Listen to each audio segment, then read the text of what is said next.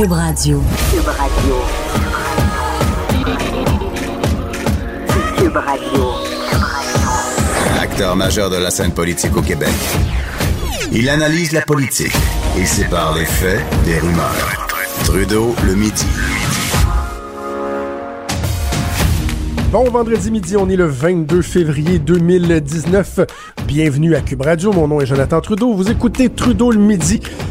Passer une heure ensemble en ce beau vendredi euh, midi.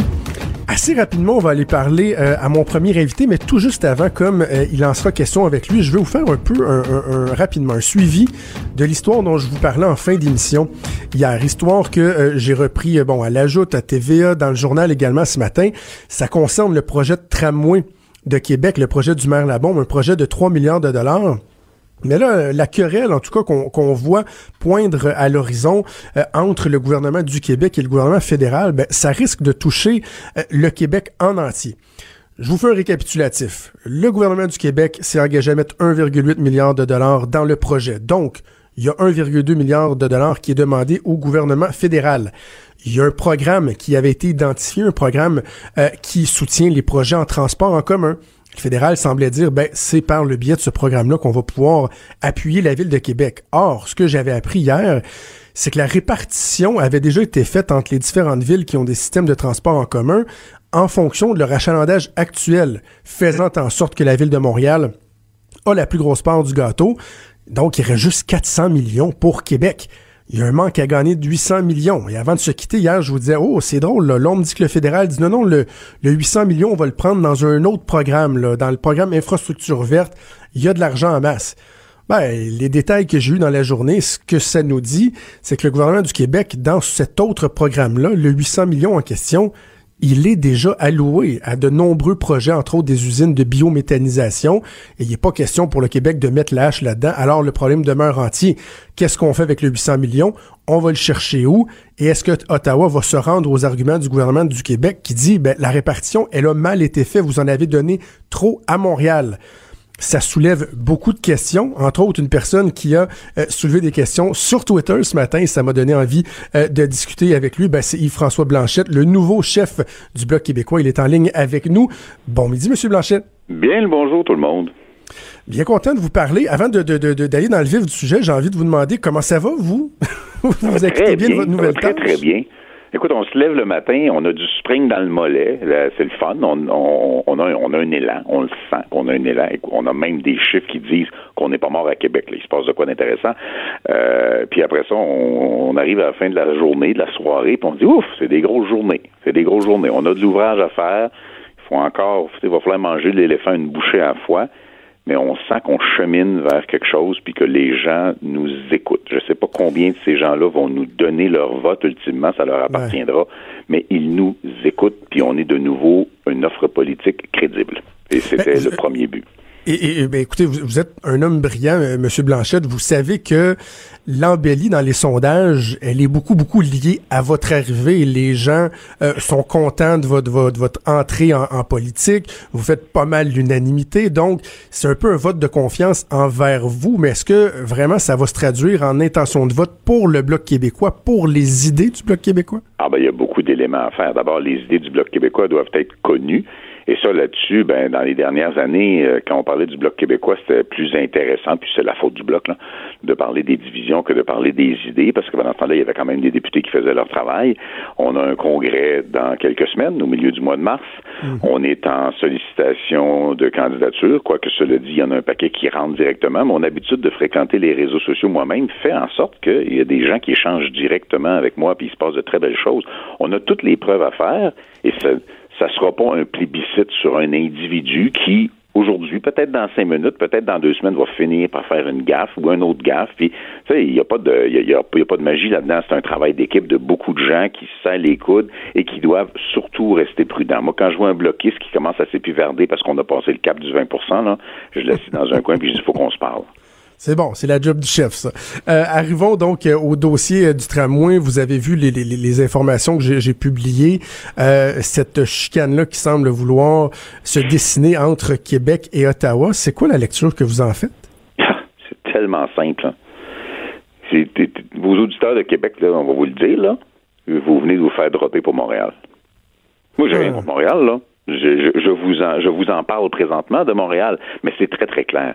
Le gouvernement de M. Trudeau va essayer de sauver des meubles au Québec. Puis sauver des meubles au Québec va passer par un certain nombre de procédés, certains auxquels on est déjà très habitué. Dans un domaine qui est un champ de juridiction exclusif du Québec, le développement régional et les programmes mhm. avec les municipalités, le fédéral est supposé de transmettre l'argent au gouvernement du Québec, qui en fera bien ce que lui jugera opportun. Mais en multipliant les programmes et la complexité, les phrases creuses puis les rondes jambes, le gouvernement fédéral réussit à noyer le poisson. Puis là, il trouve un prétexte pour dire dans celui-là, je peux pas me le faire ailleurs, vous l'envoyer par une autre porte. Mais dans la vraie vie, le tramway de Québec vient de se faire couper un incontournable et nécessaire 800 millions de dollars qui va s'en venir à Montréal parce qu'il y a plus de monde à Montréal. Mais j'ai une petite révélation pour vous autres. Il y a plus de députés libéraux aussi à Montréal. Et oui, et dans la région de Québec, vous commencez à, bien sentir le terrain à Québec. Bon, il y a deux députés, là. Il y a Jean-Yves Duclos, le ministre fantôme, et Joël Lightbound, un député dont on dit beaucoup de bien à Ottawa, mais qu'on voit pas ici à Québec. Et on sent pas d'appétit, là. Moi, je suis à Québec, les libéraux, on les voit à peu près pas. Donc, euh, je suis comme pas surpris, moi aussi, de, de, de, de, de constater que les énergies risquent d'être mis davantage sur Montréal, consolidées, peut-être même voir faire des gains auprès des, euh, du NPD qui est en déroute. C'est ce qu'on Tu regardes tes chiffres, c'est un parti politique, tu regardes tes chiffres. Est-ce qu'on est en mode gain ou on est en mode protection du territoire dont on dispose déjà? Et euh, ce que moi j'observe, c'est que le gouvernement Trudeau considère, à l'heure où on se parle, qu'ils sont en péril à Québec. C'est pas parce qu'ils disent qu'il ah, n'y a pas de danger pour M. Duclos. Je pense qu'ils sont pas là dans le tête. Là. Hmm. Les autres, ils se disent qu'il va falloir renforcer les territoires où on est fort parce que ça va vraiment pas bien, puis que les sondages nous démontrent une chose dont on avait peur, c'est une certaine, une certaine robustesse du vote conservateur. Arrive M. Bernier qui gruge là-dedans et la variable que personne n'avait vu venir, c'est que le bloc n'est pas une quantité négligeable. Et là, ça, c'est pas prévu. Et ça joue beaucoup dans les régions du Québec et ça pourrait venir mettre le trouble dans la région de Québec. J'ai hâte de voir ça. Et un élément, je vais revenir sur un élément que vous avez, vous avez soulevé, puis je veux pas être dans le trop technique, mais c'est fort pertinent ce que vous avez dit. Ottawa, sa job, c'est d'envoyer de l'argent dans des gouvernements et normalement le provincial est maître d'œuvre. C'est lui qui décide des dossiers qu'il priorise. Et là, dans ce fameux programme de transport en commun-là, on a l'impression que le fédéral a réussi à faire indirectement ce qu'il n'a pas le droit de faire directement en disant, ben, on va séparer la tarte en pourcentage des achalandages. Je trouve que de un, euh, il y a quelque chose de mesquin là-dedans, mais de deux, la logique, elle est un peu elle est un peu tordue parce que si vous voulez que les plus petites villes comme Québec, comme Gatineau, comme ah, Trois-Rivières prennent de l'expansion, faut pas, faut pas le ah, faire en fonction de l'achandage Il y a, quelque chose de pervers dans le raisonnement. Ben D'abord, à la base, et ça, je comprends que M. Legault peut pas dire ça, ça tombe bien, moi je peux. Le message à M. Trudeau, c'est envoie le chèque à Québec, puis mêle-toi de tes affaires c'est au municipal. Parce qu'il y a une limite au nombre de gouvernements que tu peux rentrer dans un projet. Là, tu as le municipal qui est là, tu as Québec qui embarque, puis après ça, tu as Ottawa qui embarque. Trois niveaux de gouvernement, on va aussi se le dire, dont les élections sont écartées d'une année ou de deux années. Hein. c'est toujours le même cycle. C'est municipal, Québec, Ottawa, municipal, Québec, Ottawa. Et là, tu es, dans les agendas électoraux de tout le monde. Tout le monde essaie de négocier avec tout le monde, tirer son épingle du jeu. Puis, ultimement, je sais pas quel téléphone sonne, c'est pas le mien, en tout cas. Dites à votre attaché de presse d'éteindre son téléphone. Je, suis désolé. Non, je pense que c'est un ordinateur qui sonne. J'ai emprunté le bureau de quelqu'un. Je suis désolé. Euh, donc, c'est cette espèce de mélange-là de juridiction fait en sorte qu'on se retrouve toujours dans une position où le fédéral, qui est le plus riche des niveaux de gouvernement, parce que quand le fédéral veut de l'argent, ça c'est les coupes d'un transfert. Ben oui. C'est pas compliqué. C'est le plus riche des gouvernements qui met ses conditions, qui veut nous faire tout un plat parce qu'il a doublé sa participation qui passe de 5 à 10 dans l'ensemble de l'œuvre et qui illégalement, et contrairement à sa propre constitution qu'on n'a d'ailleurs jamais signée, intervient avec des critères. Il dit, moi là, je vais vous donner de l'argent à telle, telle, telle condition, alors que tout établit dans leur constitution qu'il n'y a pas de condition, ça relève de Québec. On vous invitera pour faire l'annonce parce que vous voulez être sa photo, mais vous n'avez pas d'affaire à vous mêler de la décision. Ce projet-là, à Québec, ben, Québec a peut-être pas fini sa discussion sur les détails, puis ça, ça appartient aux gens de Québec. Le gouvernement fédéral n'est pas supposé d'arriver et d'essayer d'arracher dans une période préélectorale une espèce de crédibilité ou de mérite dans n'importe quel de ces dossiers-là, d'autant plus qu'aujourd'hui, il s'est dit mes billes sont à Montréal. Je dois protéger mes acquis à Montréal. Et Québec est en train de payer le prix de la stratégie électorale des libéraux. Pour le, mais pour le fun, si je vous prends au mot, vous dites, bon, les libéraux ont peut-être avantage à protéger Montréal. Est-ce que le Bloc québécois n'a pas avantage justement à, à pas hésiter à avoir un discours où on dit, ben, donnons-en moins à Montréal, parce que de toute façon, vous, vous avez peut-être moins de gains à faire à Montréal que de gains à faire ailleurs au Québec dans les régions? Ben, c'est pas stratégique un peu pour? J'ai rien contre Montréal, mais c'est pas comme si Montréal faisait pitié en termes de budget de transport collectif, c'est beaucoup là. Mais tu sais, la ligne bleue va se faire, puis on verra si un jour on fait la ligne rose, puis tout ça mérite d'être fait. Mais l'enjeu actuel, c'est pas le budget de Montréal versus le budget de Québec. L'enjeu actuel, c'est de prendre 800 millions qui devaient aller à Québec, puis les envoyer à Montréal. Ou essentiellement à Montréal. C'est ça l'enjeu. C'est ça qui n'est pas acceptable dans la démarche du gouvernement présentement. C'est ça qui va faire très mal à un projet de transport collectif qui, quelle que soit sa forme finale, est essentielle pour la ville de Québec. On bien hâte de voir ce qui va suivre parce que clairement, il y a, un os. J'ai hâte de voir comment ça va se développer. Je vais vous entendre quelques mots sur euh, SNC Lavalin. Euh, vous êtes vous êtes pas mal présent. Vous êtes ben, en fait vous êtes très présent depuis votre nomination euh, à titre de chef du bloc québécois. Sur SNC Lavalin, j'ai l'impression qu'on vous a un peu moins entendu. Est-ce que la, position ah, de défense à tout prix de SNC Lavalin est-ce qu'elle ah, on a fait beaucoup d'efforts.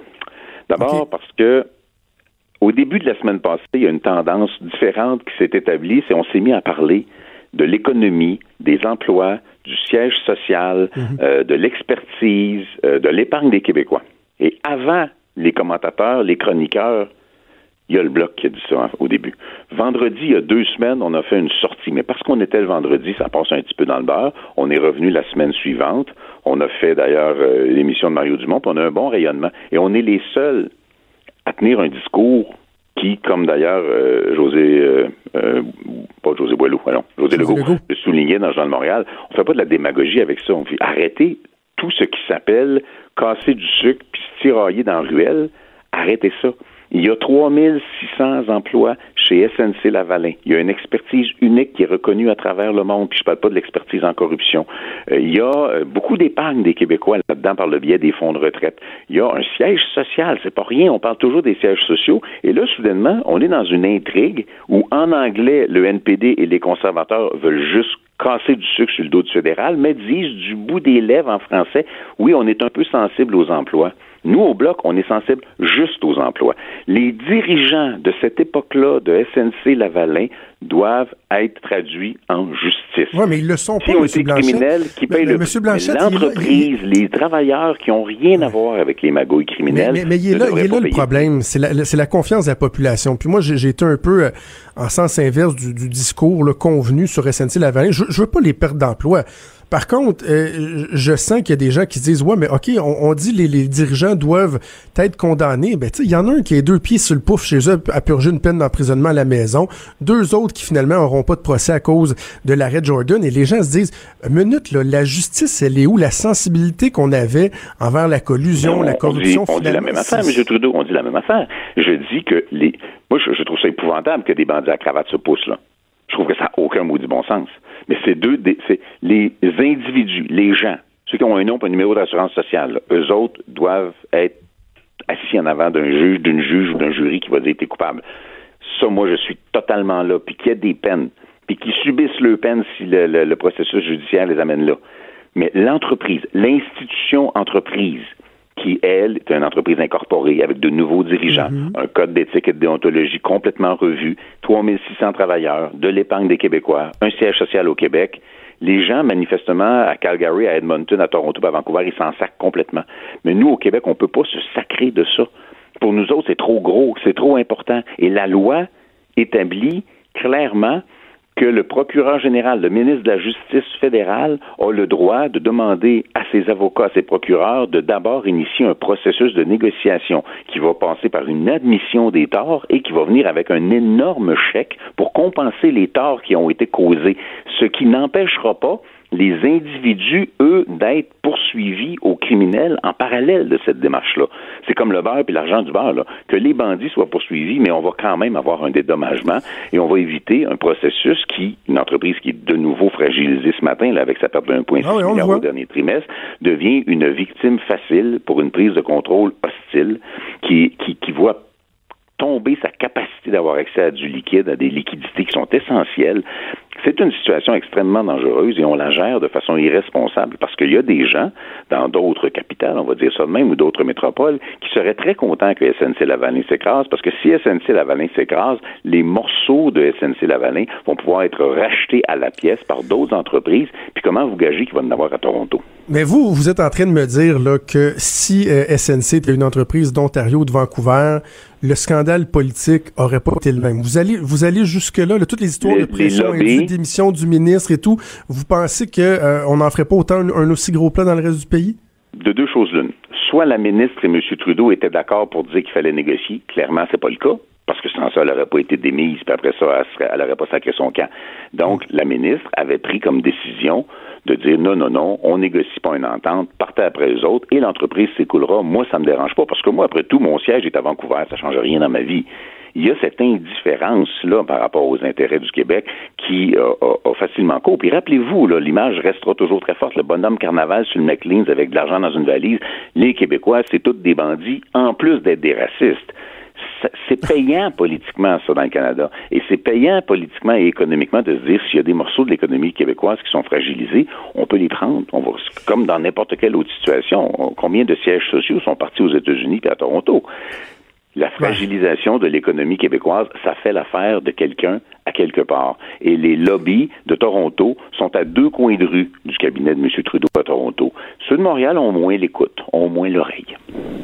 Je sais pas, il y, a des éléments avec lesquels je suis pas d'accord, mais vous savez quoi, euh, je vais vous réinviter, puis on pourra faire un, débat euh, juste là-dessus quand on discute respectueusement. J'aime toujours ça. Avant de vous laisser aller, dernière question. En tout début d'entrevue, lorsque vous avez dit on a parlé du bloc pour les mauvaises raisons, j'ai senti que vous vous êtes empressé à dire, mais c'est la faute du bloc, vous l'avez mentionné. C'est drôle, je pensais à Jean-François Lisée, là, on apprend ce matin qu'il va publier un livre et qui, euh, lorsqu'il parle de la, déroute des difficultés du Parti québécois, ben, dénonce un discours lancinant et injuste envers le Parti québécois. Êtes-vous d'accord avec M. Lisée? Puis est-ce que vous appliquez cette même analyse-là au sens du juste après le livre. Tu poses bien trop vite.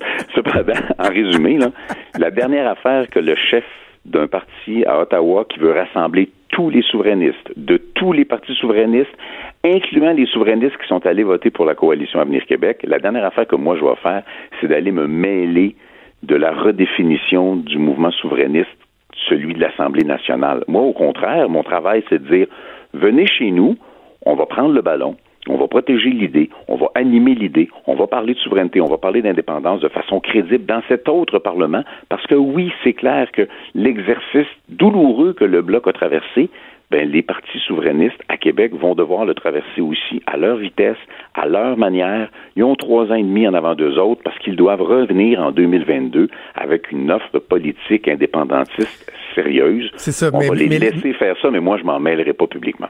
Non, mais ma question, c'est le constat qu'il fait sur la, perception du Parti québécois. Est-ce qu'on pourrait faire le même constat sur la perception du Bloc québécois, duquel on a dit qu'il était pour mourir euh, des dizaines et des dizaines de fois? Est-ce que, encore là, vous dites, est-ce que vous dites la situation du Bloc, ben, elle est attribuable à un discours lancinant et injuste? comme Jean-François Lisée le dit pour le Parti québécois? C'est que le Bloc est le premier outil souverainiste depuis longtemps qui part vers le haut. Et ça, il y a un message. On n'a pas tout cassé. On n'a pas tout détruit. On a travaillé de l'intérieur, bien avant que j'arrive, consciencieusement. Les députés ont recommencé à travailler ensemble. On n'a pas cassé les meubles, on n'a pas cassé vite, on s'est mis à retravailler comme du monde et les gens ont recommencé à nous juger comme étant crédibles. Il faut tout convertir ça en vote. Et ça, c'est une autre opération. Mais le début, c'est ça. Mais le Parti québécois et n'importe qui d'autre dans la mouvance souverainiste ont du temps pour travailler. Ça fait même pas cinq mois qu'il y a eu hmm. la raclée électorale contre le Parti québécois. Ils ont du temps. Ça va passer par des débats. Il y a une partie des débats qui vont être publics et ça leur appartient. Moi, je suis convaincu que ça va. Je connais ces acteurs-là. J'ai siégé avec eux autres. Ben oui. Je suis convaincu que le ton va être intelligent, courtois et que le mouvement souverainiste va s'en trouver renforcé à Québec. Moi, je n'interviendrai pas publiquement sur les enjeux spécifiques et les commentaires de l'un ou de l'autre, parce que moi, je veux que tout ce beau monde-là s'entende sur une chose précise, c'est que le 21 octobre, on a besoin d'un bloc québécois très fort à Ottawa. Et François Blanchette, ça a été un plaisir de vous parler, puis on remet ça bientôt. Ah ouais, quand vous voulez. Merci beaucoup. Bonne journée, bonne fin de semaine. Yves-François Blanchette, chef du Bloc québécois habile communicateur qui aura euh, évidemment flairé le danger de d'oser s'aventurer à commenter euh, les positions de Jean-François Lisée qui ce matin font beaucoup beaucoup jaser Monsieur Lisée qui a décidé qu'il hein, voulait encore faire euh, jaser de lui. Bref, bien bien intéressant d'entendre François Blanchette, ça fait on peut ne pas être d'accord sur bien des aspects, ça fait changement là, des chicanes à l'interne avec Martine Ouellette et tout.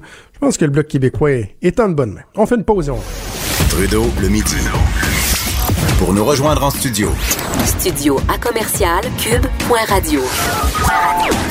Appelez ou textez. 187 cube radio. 1877 827 2346. On est de retour dans Trudeau le midi. Euh, c'est ma marotte. Là. Depuis quelques semaines, je, je, vous parle beaucoup de tout ce qui touche les personnes âgées, les aînés, euh, ce qui se passe dans les CHSLD, le manque de ressources, la maltraitance, etc., etc.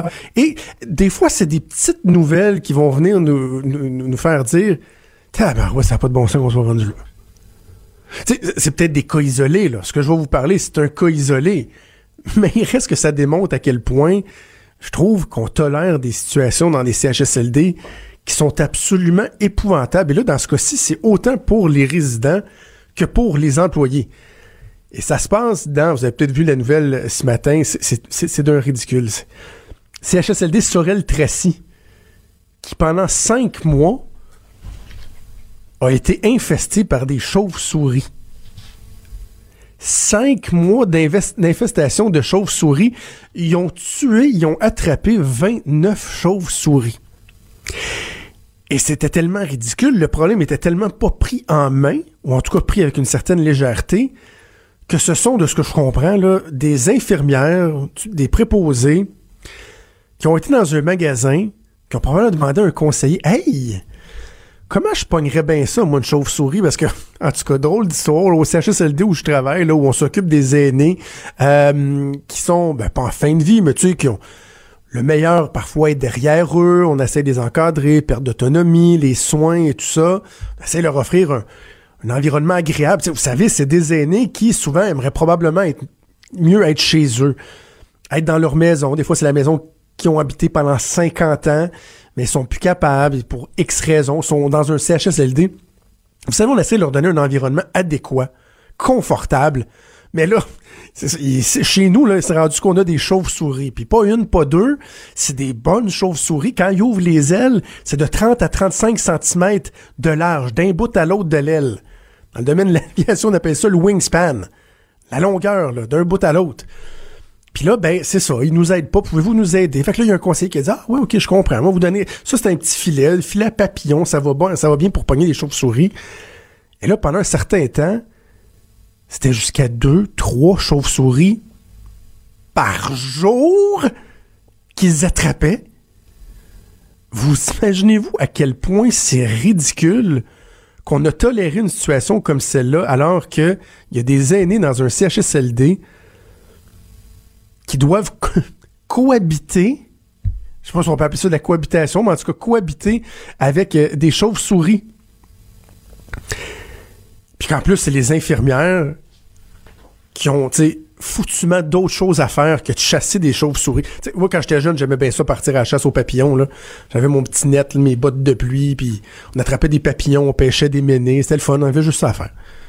Les infirmières, je pense qu'ils ont, autre chose à faire. Et le comble du ridicule, c'est que lorsque ils ont, euh, un moment donné, ils ont été en discussion avec, euh, avec des gens, des autorités, espèce d'exterminateur qui leur ont dit ouais ouais ouais ok je vois là quelle sorte de chauve-souris euh, euh, vous fréquente. C'est des chauves-souris on appelle ça des, des, grandes brunes. C'est comme ça qu'on les appelle. Et euh, donc oui c'est correct vous pouvez les les attraper. Sauf que c'est une espèce protégée. C'est comme les couleuvres brunes ou la la la, la rainette là la petite grenouille là qui qu'on protège dans différents états des, milieux marécageux, etc., où on veut faire du développement. Couleuvre brune, ça, c'est dans l'échangeur turco, je pense qu'on voulait pas déranger 3-4 couleuvres brunes. Euh, la grande brune, il y en a plus beaucoup. Elle est en danger, puis on juge qu'elle est essentielle. Fac, c'est important d'y faire attention. Et ce qu'on vous demande, c'est de ne pas la tuer. Parce que ça se peut, tu sais, bon, une infirmière, un préposé, un infirmier, un résident lui-même qui arrive, ouais, tu en voulant, en voulant une autre euh, chauve-souris, là, une autre Batman du CHSLD, ça se peut que vous ayez envie de prendre un balai, puis... toi... Non, prenez votre petit filet euh, à souris et euh, à chauve-souris et c'est important de les garder. Et un des bons trucs pour les garder avant qu'on arrive, c'est de les garder au frais. Faut que ce soit froid.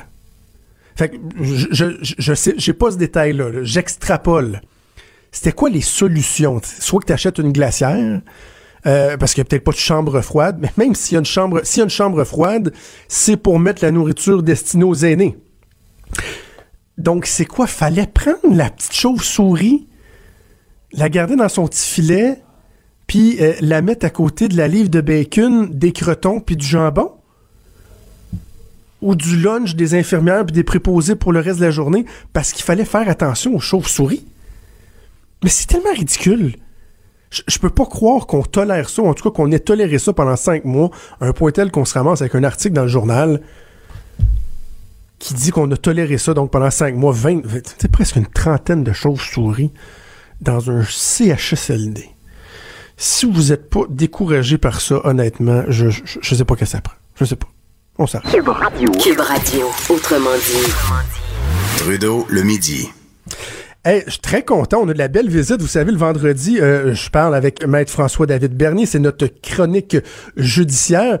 Mais là, ça donne qu'on a de la visite dans notre studio à Montréal. Vous la connaissez bien. On la voit régulièrement, entre autres, à LCN, à TVA. C'est l'ex-juge Nicole Gibault qui est en studio avec nous aussi. Bon midi à vous deux. Bon midi. Salut! Jonathan, j'ai appelé du renfort. ben oui, ben oui. Pas, que j'ai pas du plaisir à te parler, François David, de d'avoir euh, Mme Gibault euh, avec nous, franchement.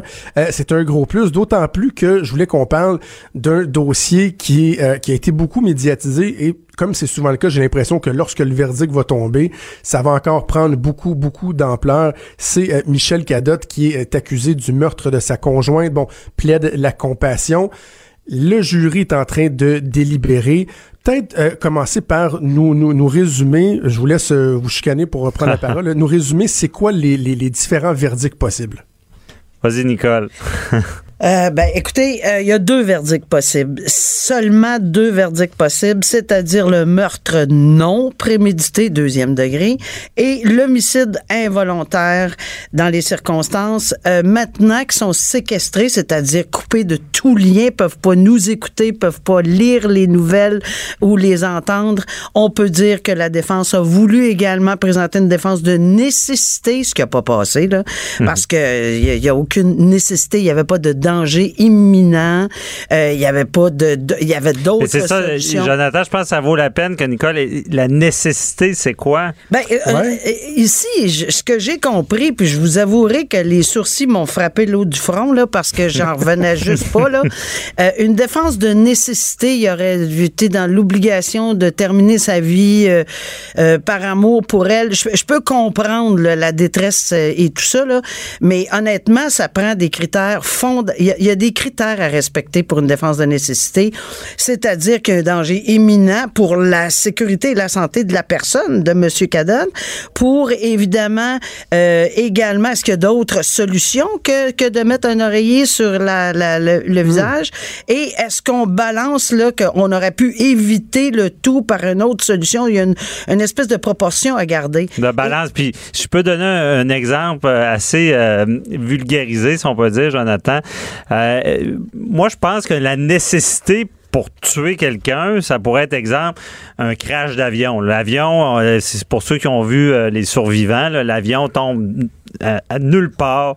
Il y a quelqu'un qui, est vraiment proche de mourir, mais dans des souffrances intolérables, blessé gravement, puis il n'y a aucune possibilité de ressources, d'aide quelqu'un, et quelqu'un mettrait fin à sa vie parce que euh, ça allait arriver, puis c'était des souffrances intolérables peut-être qu'on serait là parce qu'il y avait, il y aurait pas d'autre solution. Donc, je sais pas si l'exemple. Ben, je- j'ai aucune on idée, comprend. mais je sais que les trois critères doivent être présents. En tout cas, de toute façon, c'est pas le cas et je vous dirai que c'est- dans, dans Latimer, vous vous souvenez de Latimer? Tu sais, Ben le, oui. le père Richard qui. euh, ouais. C'est ça.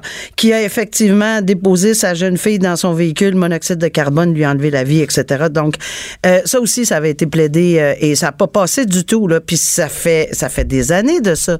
Donc, euh, donc ça, maintenant, on peut en parler. Défense de. Et ça, ça aurait permis un acquittement. Mais hors de, de normes, là, euh, c'est, c'est pas permis, premièrement, parce que la juge a décidé que c'était pas permis pour, et en a fait l'étude avec les avocats vendredi et lundi. Et maintenant, ce n'est que l'homicide involontaire et que le meurtre non prémédité qui sont ouverts. Donc, c'est ça Mais- qu'il faut qu'ils décident. Puis c'est ça qui est important de comprendre parce que euh, le, le, le meurtre deuxième degré versus euh, l'homicide involontaire coupable, ça, Nicole peut bien l'expliquer. Il y a une grosse différence là, sur la- la prison possible pour cette personne-là. là. Énorme, Ben, donc. énorme différence. Et encore une fois, euh, on dit aux auditeurs, on ne pouvait pas parler de ceci en ondes avant que les jurys soient coupés du monde, c'est-à-dire séquestrés, comme ils le sont présentement. Pour pas qu'ils entendent, pour pas qu'ils soient influencés par la possibilité d'aller d'un côté ou de l'autre pour une sentence. Dans le meurtre deuxième degré non prémédité, la seule et unique peine, c'est la prison à vie avec une possibilité de demander une libération conditionnelle entre 10 et 25 ans. Il n'y a pas Oh, d'autre choix.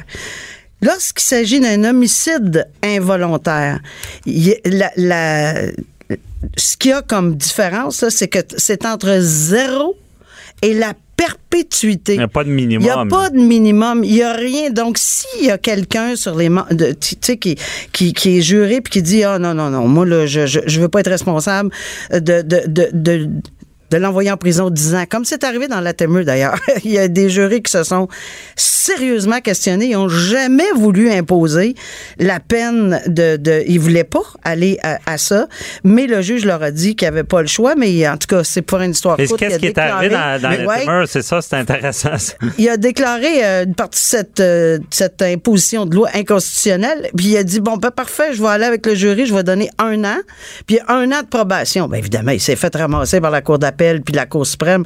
Donc, euh, tu sais, là on le sait maintenant, là c'est un on veut pas influencer le jury. On veut pas qu'ils sachent ça. C'est pas leur devoir de décider de la peine. Ce qu'ils ils doivent décider, c'est du verdict. La peine, ça appartient au tribunal. OK, bon, ben justement, quelques éléments. Parlons du verdict. J'ai- de la misère à concevoir comment un verdict d'homicide involontaire pourrait s'appliquer. Bon, quelqu'un, mettons, qui conduit en boisson, on lui, euh, on, on- on lui euh, attribue la responsabilité du décès de la personne qui était à côté de lui. On dit, bon, homicide involontaire. Dans un cas de, de- de meurtre par compassion, comment on peut plaider ou justifier l'homicide involontaire? Encore une fois, il y a, y y y des choses dans ce procès-là qu'on voit moins souvent. Puis on va demander à Nicole aussi de l'expliquer, mais c'est tout ce qui est de détresse psychologique, de, de l'élément de la- euh, dépressif au moment du geste. là. Je pense que c'est là-dessus que ça se joue beaucoup. On là. appelle ça, pour euh, faire un terme très euh, légal, c'est de la responsabilité diminuée. Alors, lorsqu'on a euh, un meurtre de, de non prémédité, la couronne doit prouver tous les éléments de l'infraction hors de tout doute raisonnable, dont son intention très spécifique au moment où il a posé l'oreiller sur le visage, d'enlever la vie sans que ça soit brouillé d'aucune façon par quoi que ce soit. Par contre, si, et c'est ici qui est intéressant de voir que la défense a mis en preuve des psychiatres, psychologues qui ont dit, écoutez, au moment où il a fait ça, il y avait un, une accumulation de tellement de détresse, de stress, de ci, de ça, appuyé par des experts, que ça a brouillé son intention, que j'appelle très spécifique, claire, nette et précise, et qu'à ce moment-là, il pourrait bénéficier. Et oui, c'est le cas pour une responsabilité diminuée, et ça devient moindre, ce qu'on appelle un homicide involontaire. Par contre, la couronne a mis en preuve de son côté, en contre-preuve, si on peut l'appeler ainsi, le docteur Chamberlain qui a dit non, non, non, non, un instant, là, moi, je suis pas d'avis avec les psychiatres et le psychologue de la défense. Ça n'a pas diminué sa, sa capacité. Il était nettement, pleinement conscient du geste et par conséquent, ça ne devrait pas diminuer à homicide involontaire. Ça nous rappelle les batailles d'experts.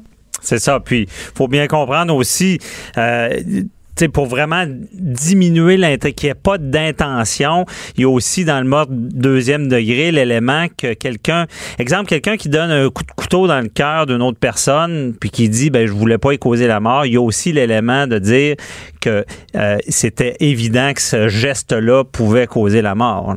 Donc, j'ai envie de faire j'ai un parallèle pour vous. C'est quoi la différence entre Michel Cadotte et euh, l'ex-juge Jacques Delille, qui lui plaidait aussi d'avoir aidé ou d'avoir agi par compassion? Finalement, de mémoire, lui, il a été reconnu coupable de meurtre au premier il degré. il l'a pas plaidé. C'est ça. Il l'a pas plaidé. C'est ça le gros problème. Il l'a dit à la télé après. Il l'a dit à la télé. Ah, il l'a dit.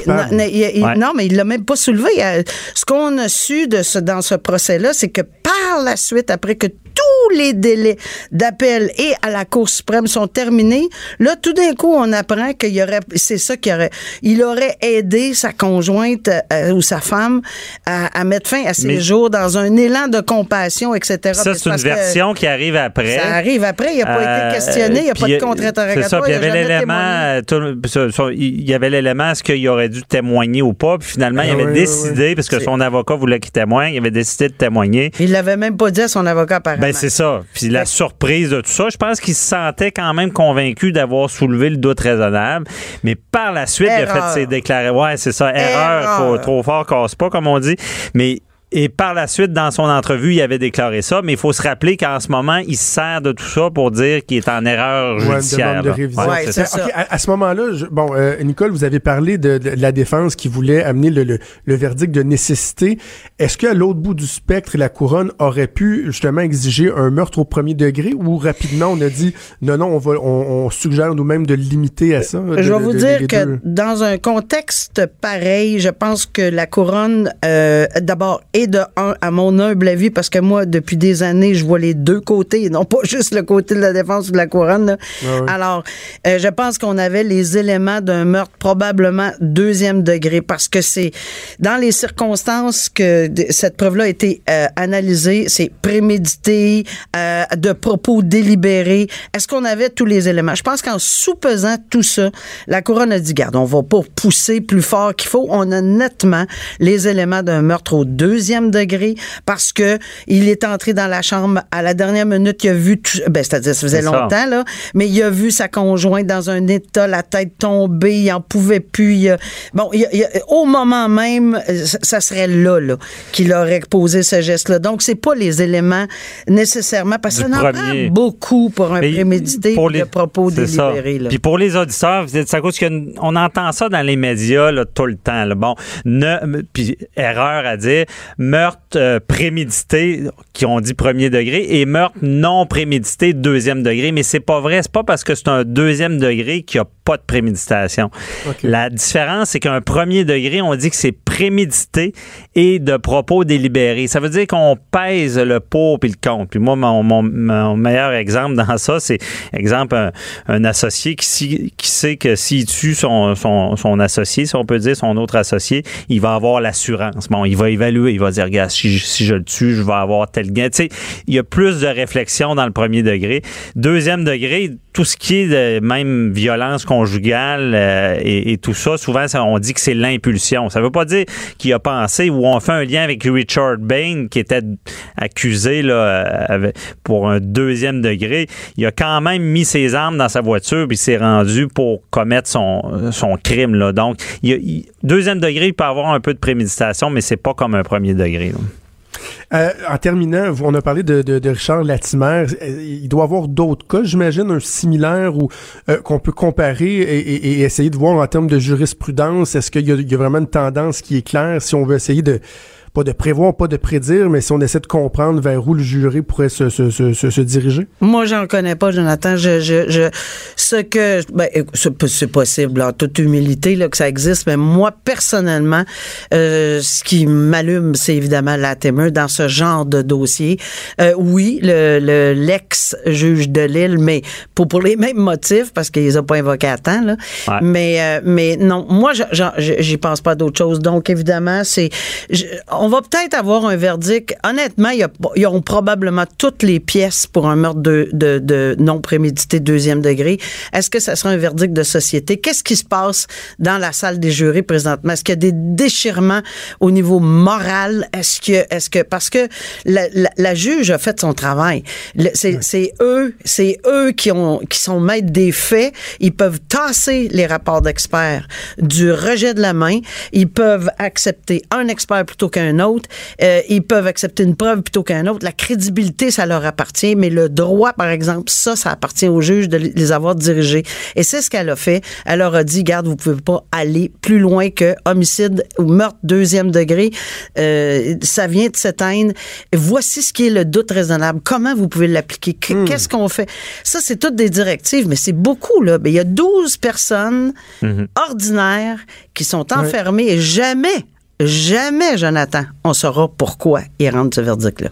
Puis il faut bien comprendre aussi que la détresse psychologique pour diminuer cette intention-là, c'est quand même, on voit pas ça souvent. Non. Il y a du nouveau. Et il faut se rappeler que ce procès-là est symptomatique d'un problème de société. En ce moment, on le voit pour tout ce qui est de l'aide à mourir. Attention, attention, attention, réserve, et c'est, ça, oh. a été donné à plusieurs reprises, les directives.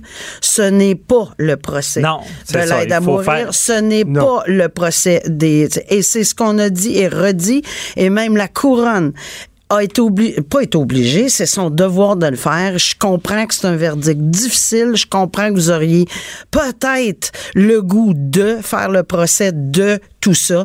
Ce n'est pas votre devoir. C'est beaucoup trop lourd. Laissez les politiciens, laissez les juristes, laissez.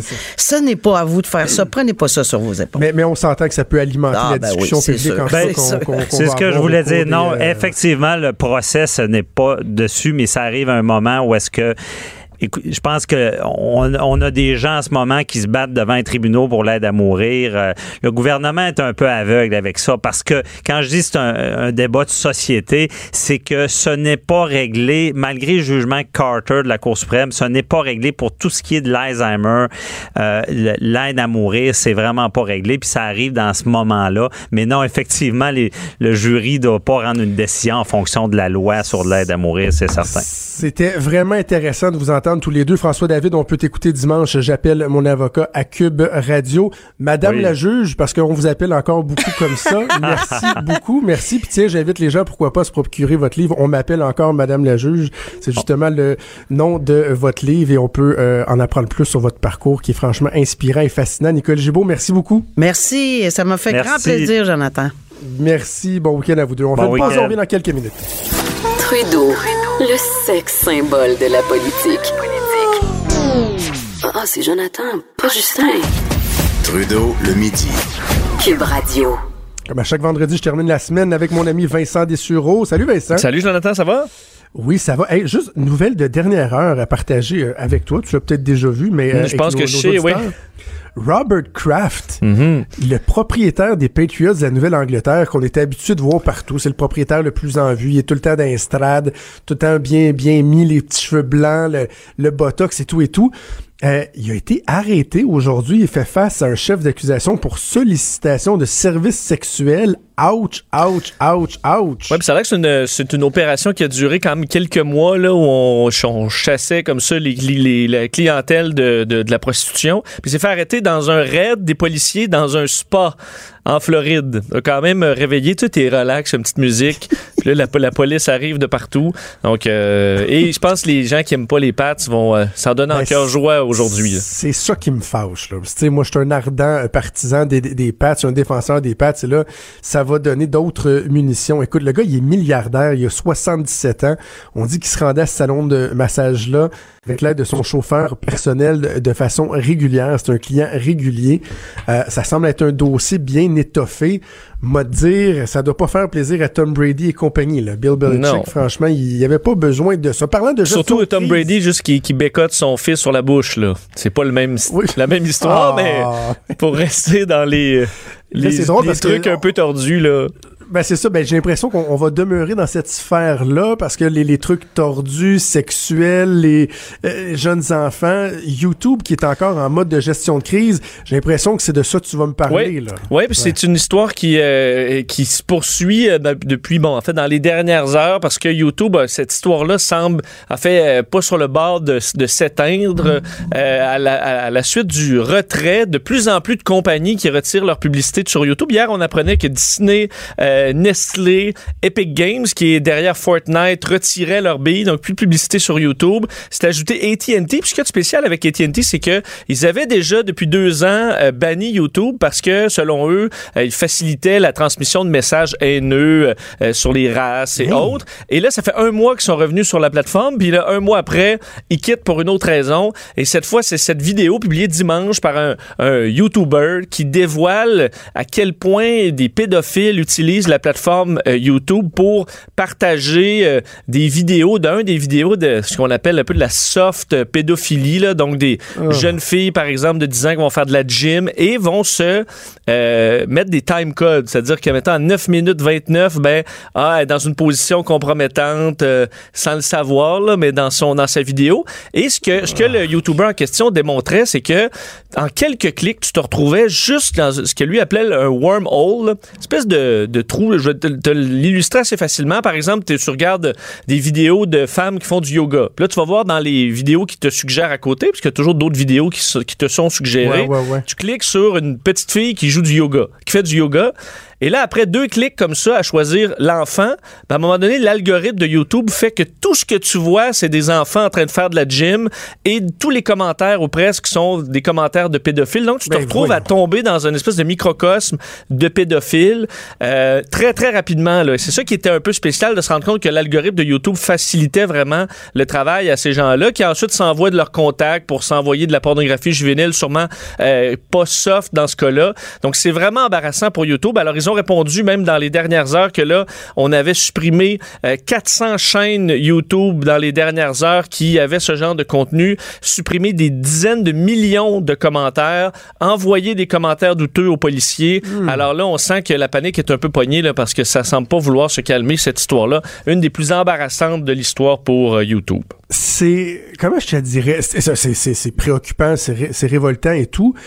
Mais la réaction euh, massive, le retrait des commanditaires me surprend un peu en ce sens que moi j'avais l'impression que YouTube était était plus tête que, mettons, Facebook. Tu sais, Facebook, où tu trouves des groupes haineux, des... ah, t'en as, là, en veux-tu, en là, il y a des scandales, mais on n'a pas l'impression qu'il y, y a- exode des commanditaires, alors que moi, j'avais l'impression que YouTube était, était, était plus serré, là, ils réagissent promptement, mais es- es-tu Ben, surpris de l'ampleur de la réponse Ben, c'est un des problèmes, c'est entre autres, entre autres que ceux qui partageaient des vidéos comme ça, parce que des fois, c'est, la, mettons, l'ado lui-même qui publiait une vidéo de, d'elle ou de lui en train de faire, je sais pas, sa routine matinale, mais t'en as des pédophiles qui, eux, publiaient les vidéos et ensuite les monétisaient. C'est là que c'est encore Ah. plus tordu, c'est-à-dire que Ouais. les, les gens faisaient de l'argent avec ça. Certaines vidéos, là, on parcourait, parce que je vois dans la vidéo du, euh, du YouTuber en question, tu vois des vidéos, par exemple, une fille de 8 ans qui fait euh, du, qui joue avec un ballon, là, euh, c'est pas supposé avoir 5 millions de visionnements. Alors, des gens, là, 5 millions de visionnements, puis une publicité avant, ces gens-là font, font de l'argent avec ça. là. Et ça, c'est tordu. Puis YouTube, c'est un peu ça qu'on se rend compte autant avec Facebook, c'est que oui, ils réagissent, mais ils réagissent toujours après le scandale. Puis là, ils font les modifications, sont pas très là, pour toucher au profit. Non, on se tient loin, là. Tu vois, cette histoire-là, je la- je l'avais pas vraiment suivie encore. Par contre, euh, le hasard fait que dans les derniers jours, nous autres, on a resserré euh, l'utilisation de YouTube par mon garçon qui va avoir 8 ans. L'utilisation, il est très rarement sur euh, la tablette, mais des fois, tu sais, il voulait regarder, mettons, une vidéo de d'un quand on est à Disney, il voulait regarder un truc de Disney, puis là, ben, tu sais, on se rendait compte que souvent, il passe de vidéo en vidéo en vidéo, justement, que Ouais, l'algorithme... c'est pas long. Et là, il y a eu cette autre histoire-là que t'as- t'as t'as peut-être entendu, où il y avait des vidéos que les jeunes écoutaient, des vidéos, là, tu vraiment pour les enfants. C'était sur YouTube Kids, euh, donc Ouais, vraiment une version. Tu. Tu avais entre autres euh, Peppa Pig là, qui était. Ça. Tu, tu cliquais euh, sur euh, des vidéos suggérées. Dans- toi, ton fils, par exemple, écoute Peppa Pig. Ma fille, elle en- écoute ça. Ta fille, elle regarde Ouais. une autre vidéo puis tombe sur une version modifiée, là, super hardcore, avec du langage à caractère sexuel, donc une version redoublée ou différente, mais vraiment pas pour les enfants. Ça, c'était une faille importante là, de YouTube qu'ils ont, qu'ils sont supposés avoir corrigé, là, mais qui avait Et été moi, l'autre truc que ma blonde avait vu, c'est que dans, ces, dans une vidéo bien normale, que l'enfant écoutait un peu hypnotisé, que là, en plein milieu de la vidéo, t'avais quelqu'un qui donnait un truc pour se suicider, genre, si Hmm. tu veux te tuer, voici comment faire. Puis là, ouf, le vidéo repartait. Ça, donne la, ça donne la chair de poule. Oui, c'est clair. Sûr que les il faut, faut que tu restes vigilant quand tes enfants sont sur leur tablette. Bref, euh, sinon tu Ok. mets un DVD. Hey, le temps file, justement, restons sur, euh, sur euh, Internet. euh, et là, bon, il y a des gens qui. Il y, a- il y a des crottés, il y a des dégueulasses, les pédos, mais il y a des gens, euh, des, des, des kidams qui veulent euh, juste visionner de la porno sur Internet. Et là, tu dis qu'il y a un danger à, à payer pour de la porno sur Oui. Internet. D'ailleurs, je me demande qui paye encore pour Ben, la porno sur Internet. Mais d'ailleurs, il y avait une étude là- là-dessus sur ben, une étude, un petit sondage sur pour les gens qui payaient, euh, c'est mettons le, le faisaient pourquoi. Puis entre autres, on comprend que c'est pour les vidéos live. là. Souvent, ça c'est populaire et il faut payer. Puis ceux qui sont vraiment dans des dans de la niche, là. donc euh, niche extrême, ça faut payer. Mais là, ce que je vous apprends aujourd'hui, là, on quand est tu dis niche, c'est des catégories pointues. Mais dans ces catégories-là, ça se peut qu'il y ait une fille dans une niche aussi. oui, le- oui, la niche, c'est- une niche en soi, à, mon, à mon avis. C'est sûr que ça existe. Mais ce que je veux dire, c'est que ceux qui paient, là, entre autres pour des. le- euh, c'est particulièrement deux sites, là, Pornhub, qu'on connaît, mais XNXX. Je te l'avoue, je suis très honnête, j'ai jamais entendu parler.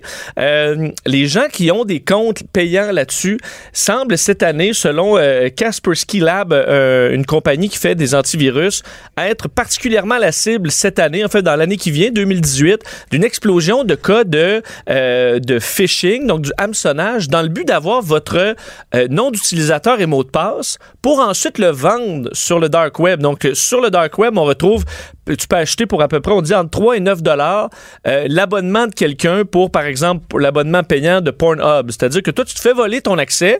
Ça change pas grand-chose, là, mais tu t'en rends pas nécessairement compte. Ton ordi pourrait, pourrait être infecté. Euh, et ensuite, cet, cet abonnement est vendu à quelqu'un qui va se connecter tout simplement sur ton compte. Pour lieu de payer le, c'est 10 dollars par mois, euh, par exemple, Pornhub, ben, vont tout simplement payer un frais unique jusqu'à temps que toi, tu fermes ton abonnement. Et il semble qu'il y ait de plus en plus de cas comme ça. Alors que demain, euh, juste pour terminer là-dessus, s'ouvre un grand congrès euh, anti-porn à Washington avec des experts euh, qui... qui se questionnent à savoir est-ce que c'est rendu le grand problème de notre société. Puis je disais, ils sont particulièrement alarmistes. C'est dans une école catholique, euh, Ouais. je, te, je te- je te le dirais, là. Mais euh, OK. à suivre, ça va arriver en fin de semaine. Ils devraient faire un rapport très inquiétant. Ils ont dit que c'était le, le carburant qui nourrit le trafic humain, la pornographie. Ah. Alors, c'est pas des doux. Cube Radio.